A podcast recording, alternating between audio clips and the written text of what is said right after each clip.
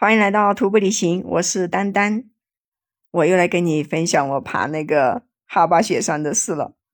上一次呢，我跟你聊到我们爬哈巴雪山，然后呢，有一个小伙伴他下撤了。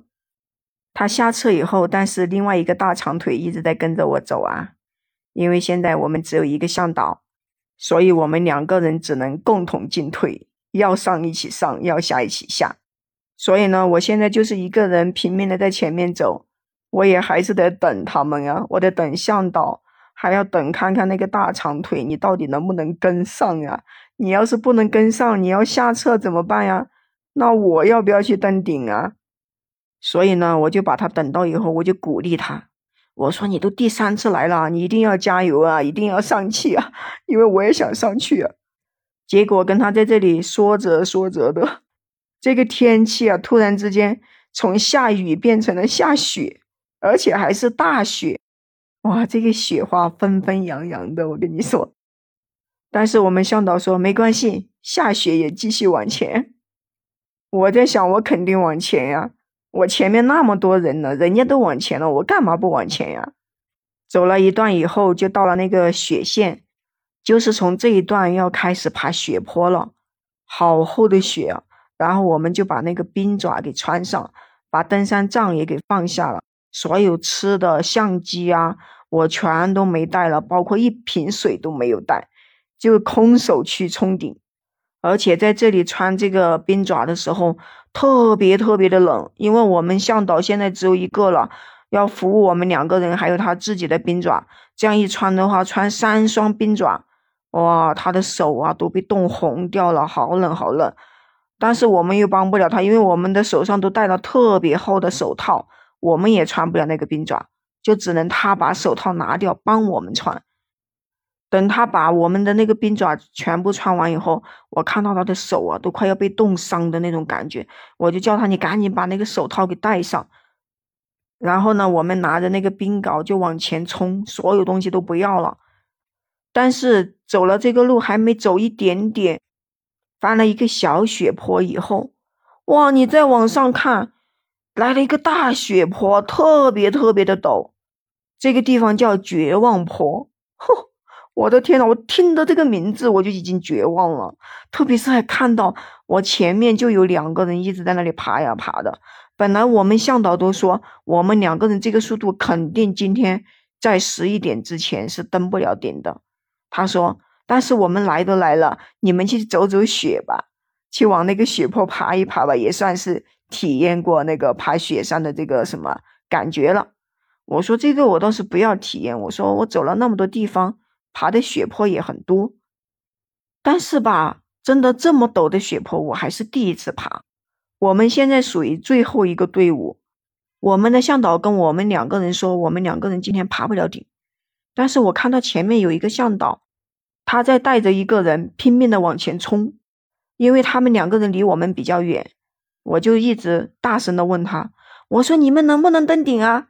然后他们就说可以的，加油加油。然后我说他都能登顶，我肯定也可以登顶。然后我就拼命的去赶他们两个人，就在这个绝望坡一直拼命的走，拼命的走，特别累得慌，又笔直，然后这个雪又深，踩下去就是一个窝。有时候我这个冰镐一插下去都已经插不到底。然后我就在这里以前面一个人为目标。每走二十步休息一下，喘一口气，就这么一直拼命拼命的走。因为我想着，只要我往前面冲，我的向导就一定会跟上来。大不了他就叫另外一个小伙伴在下面等我吧，总不能我去冲顶，这个向导还不跟上来吧？那个向导呢，就在我跟那个大长腿的中间。其实他可能也懵掉了，我拼命的往前冲，那个人呢又跟不上来。后面呢，他就坐在那个地上。等那个后面的那个大长腿来，等他来以后，他们两个人不知道做了什么思想工作，后面那个大长腿竟然慢慢慢慢的跟上来了，哇！我也觉得真的是厉害了，可能是某种力量吧。一直走走了好久，走了差不多一个多小时，才走到这个绝望坡的顶上。然后呢，那个大长腿也跟上来了，我呢也把前面一个队伍给追上了，哦，我就特别高兴。因为我说我一定能追上他，追上他以后他能登顶，我就能登顶。后面这个时候刚好有人往下撤，我们就问他，我们在这里到顶还要多久？他就说，你们快一点的话，半个小时；慢一点，一个小时。我就看了一下时间，现在是九点到十一点，还有两个小时。我说大不了我就两个小时爬上去吧。我们向导就说，如果你从现在九点一十到十点一十能爬到顶的话，我请你去香格里拉泡温泉。后面我就说，你不是说最后是十一点冲顶吗？我说我不管泡不泡什么温泉，我一定爬也给他爬到。我说我都已经到这里了，好不容易才爬到这个位置，现在还有差不多，就算我爬的最慢，也就是一个小时的路程，我不坚持一下，我肯定会后悔。而且这里虽然说雪很大，但是它没有风，只要没有风，我就不害怕。走完这个绝望坡已经是海拔五千三百多了，然后呢，再继续往前爬，我们又继续往前挪了一点。这个时候因为海拔太高，我们真的是挪几步都要喘气喘很久很久。所以最后冲顶的那一小段，那几十米，我真的是几步几步的慢慢慢慢的爬上去的，手脚并用了。就是走一下，有时候会踩歪，踩歪的话，这个雪里面就会倒一下，而且这个时候已经快到顶了，特别的可怕。这个时候，我们向导就拿出手机出来给我录了一个视频，他就问我：“你现在有什么感想？”你知道他问我这句话的时候，真的，我当时特别的那种，哎呦，特别想哭，你知道吗？就是，我就感觉我今天能登顶，真的是太不容易了。因为两个向导都已经说我已经登不上去了，但是我通过我最后的坚持，我爬上来了。所以他在录那个视频的时候，我说我没有什么感言，我说我就是想着最后这几步，我一定爬也要把它爬到，只要爬到那个牌子的地方，爬到顶峰的时候，我就觉得我今天所有的努力都值得。等我们爬到顶的时候，就只有我们三个人加两个向导。就是最开始我看着在绝望坡的那个男孩子，他跟他的向导，所以呢，我见到他以后，他在那个顶上的牌子拍照的时候，我就跟他说了一句：“我说你知道吗？我今天登顶完全是以你为目标，你就是我前面的那一道光，因为我觉得你能到，我就肯定能到，所以我才做了最后的冲刺，最后才爬上了顶。”然后等我刚说完以后，你知道吗？那个后面那个大长腿突然来了一句：“他是你前面的光，而你是我前面的那一道光。”他说：“因为我觉得你能到顶，我也能到顶，所以我一直在你的后面，跟着你的脚步一步一步的爬。所以我这一次的哈巴雪山也登顶了。因为他说，如果没有我的坚持，我下车的话，他肯定也会下车的。”所以最后，我们最后登顶的三个小伙伴一起合了影，还跟向导也在这个哈巴雪山的牌子这里合了一个影。然后呢，又单独的每个人拍了一个照片，证明我到过这里。那个牌子上写着“哈巴雪山五千三百九十六米”。虽然说我们登顶以后还是什么都没看到大雾，但是我觉得只要登顶了，比什么都好。因为这一次真的是太不容易了，从昨天开始六点钟开始登山，到晚上才睡那么一小会儿，我们居然能够来登顶，我真的觉得是一个奇迹。我们在上面呢也没有停留多久，就拍完照以后，然后就开始往下走，哇，结果往下走也特别特别的累，也是走几步就休息一下，因为雪很厚嘛。就怕走歪掉啊，或者是倒掉的话，就摔下那个雪山去了，所以走的特别的小心。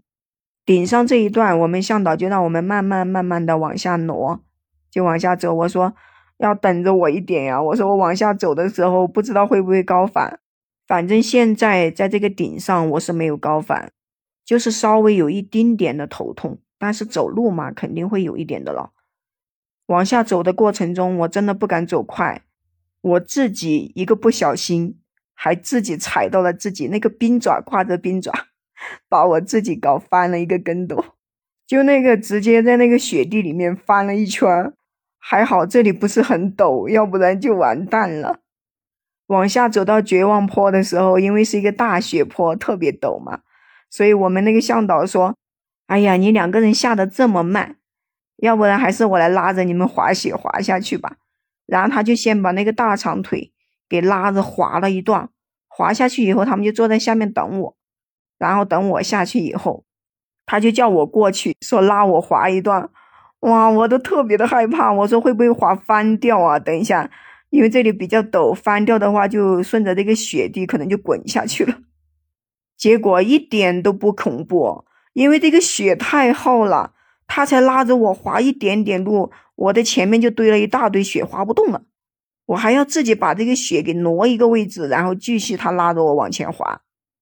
哎呀，我跟你说，在这个雪地里面这样滑真的是太爽了，太好玩了。等我滑一段以后，又等到那个大长腿下来，又拉着他滑一段。滑了一段以后，我觉得我这个屁股都是冰凉冰凉的，我感觉都被这个雪应该给搞湿掉了吧。然后本来我们是走在最后面的，结果被他拉的那么一滑，我们就把前面两个人给超过了。他们就看着我们这么滑呀滑的，后面滑一段以后，到下面稍微比较好走一点。那个大长腿竟然嚓嚓嚓几下子就走下去了，就还没有五分钟，他就走到了那个最底下我们冲顶那个雪线放包的那个位置去了。哇，我真的是太佩服他了，走的那么快。后面他走下去了怎么办呢？我一个人在这里，我也走不快。我们向导就又想了一个办法，就是他在前面坐着滑，然后呢，我坐在他的后面。扶着他的手，然后呢，他在前面滑的时候就拉着我的双脚，哇，就这样子两个人一起往下滑，我的天呐！而且他的方向掌握的真好呀，我就觉得这个向导是不是经常这么干呀？两个人一起从那个雪山上面一直滑呀滑，一下子就给滑下来了。我真的是第一次觉得这个雪山还可以这么玩。等我们走到底下那个雪线的位置，把冰爪脱掉。然后就赶紧吃东西，随便吃了一点点那个小零食，然后就开始下山。这个下山呀也特别难下，因为下了大雪，所以这个石头上它就覆盖了一层薄薄的雪，它又不像上面那种很厚的雪。因为那个雪覆盖在那个石头上，所以走起来的时候很滑，要特别小心的才能下去。但是往下走呢，我们很快就一下子就走到了那个大石板。早上的时候，因为上来看不见路，所以呢不知道这个大石板长什么样。哇，现在下来的时候才知道，这个大石板老陡了，就是往下走都感觉特别的可怕。但是还好，这个石板呢，它特别的大，而且是黑色的，它上面呢也是不平整的，所以我们走起来往下走，笔直走呢也不会摔下去。我们是差不多快十一点的时候从顶上开始往下走。等我们走到大本营的时候，才一点半，也就是说，我们才走了两个半小时就下来了。我们是凌晨两点起床，三点钟去登的顶，走到了十一点，将近就是八个小时才登顶，然后下来两个半小时就下来了。所以这个哈巴雪山登顶的时候，就是笔直的往上，笔直的往下，哎呀，真的是太痛苦了，太累了。等我们走到大本营的时候，我们的脚好痛，好痛。我们的向导就说去给我们找两匹马，两百块钱一匹，把我们送下山去。结果去问马的时候没有马，然后又说从山下叫两匹马上来，人家山下的那个马夫也不在，没办法，两个人命苦吧，又继续往下走。就在大本营吃了一个泡面，然后又继续往下走。本来从哈巴村上到大本营，我们花了四个半小时。觉得应该下去两个半小时应该够吧，结果还花了五个小时。这个路啊太烂了，全是稀泥巴，走都走不下去，好滑好滑。然后我们就只能不停的找那种羊肠小道，那种有草或者是别人没有走过的地方去走。所以整个行程真的是太痛苦了。走到六点才走到哈巴村那个向导的家里，也就是说我们全程。从前一天的晚上六点出发，到第二天的晚上六点才回来，全程二十四个小时，中间就睡了三个小时的时间，关键是还有一半时间是没睡着的，然后其他时间就一直在走路走路，不停的走路。这应该是我爬山以来走路时间最长的一次了。等我们到向导家以后，然后吃了点饭，就叫向导把我们送到了香格里拉。然后呢，要等一个队友的到来，我们几个人呢又继续他念他翁的行程。好啦，今天呢就跟你分享到这里啦。等我的他念他翁重装徒步旅行出来以后，我会继续跟你分享我在他念他翁重装徒步旅行之间发生了什么事情。关注丹丹，订阅我的专辑，也可以在我的节目下方帮我点赞、评论并转发哦。如果说你也喜欢户外、喜欢旅行的话，那你也可以加入丹丹的听友粉丝群，就是丹丹的拼音加上八七二幺零。我们下期再见。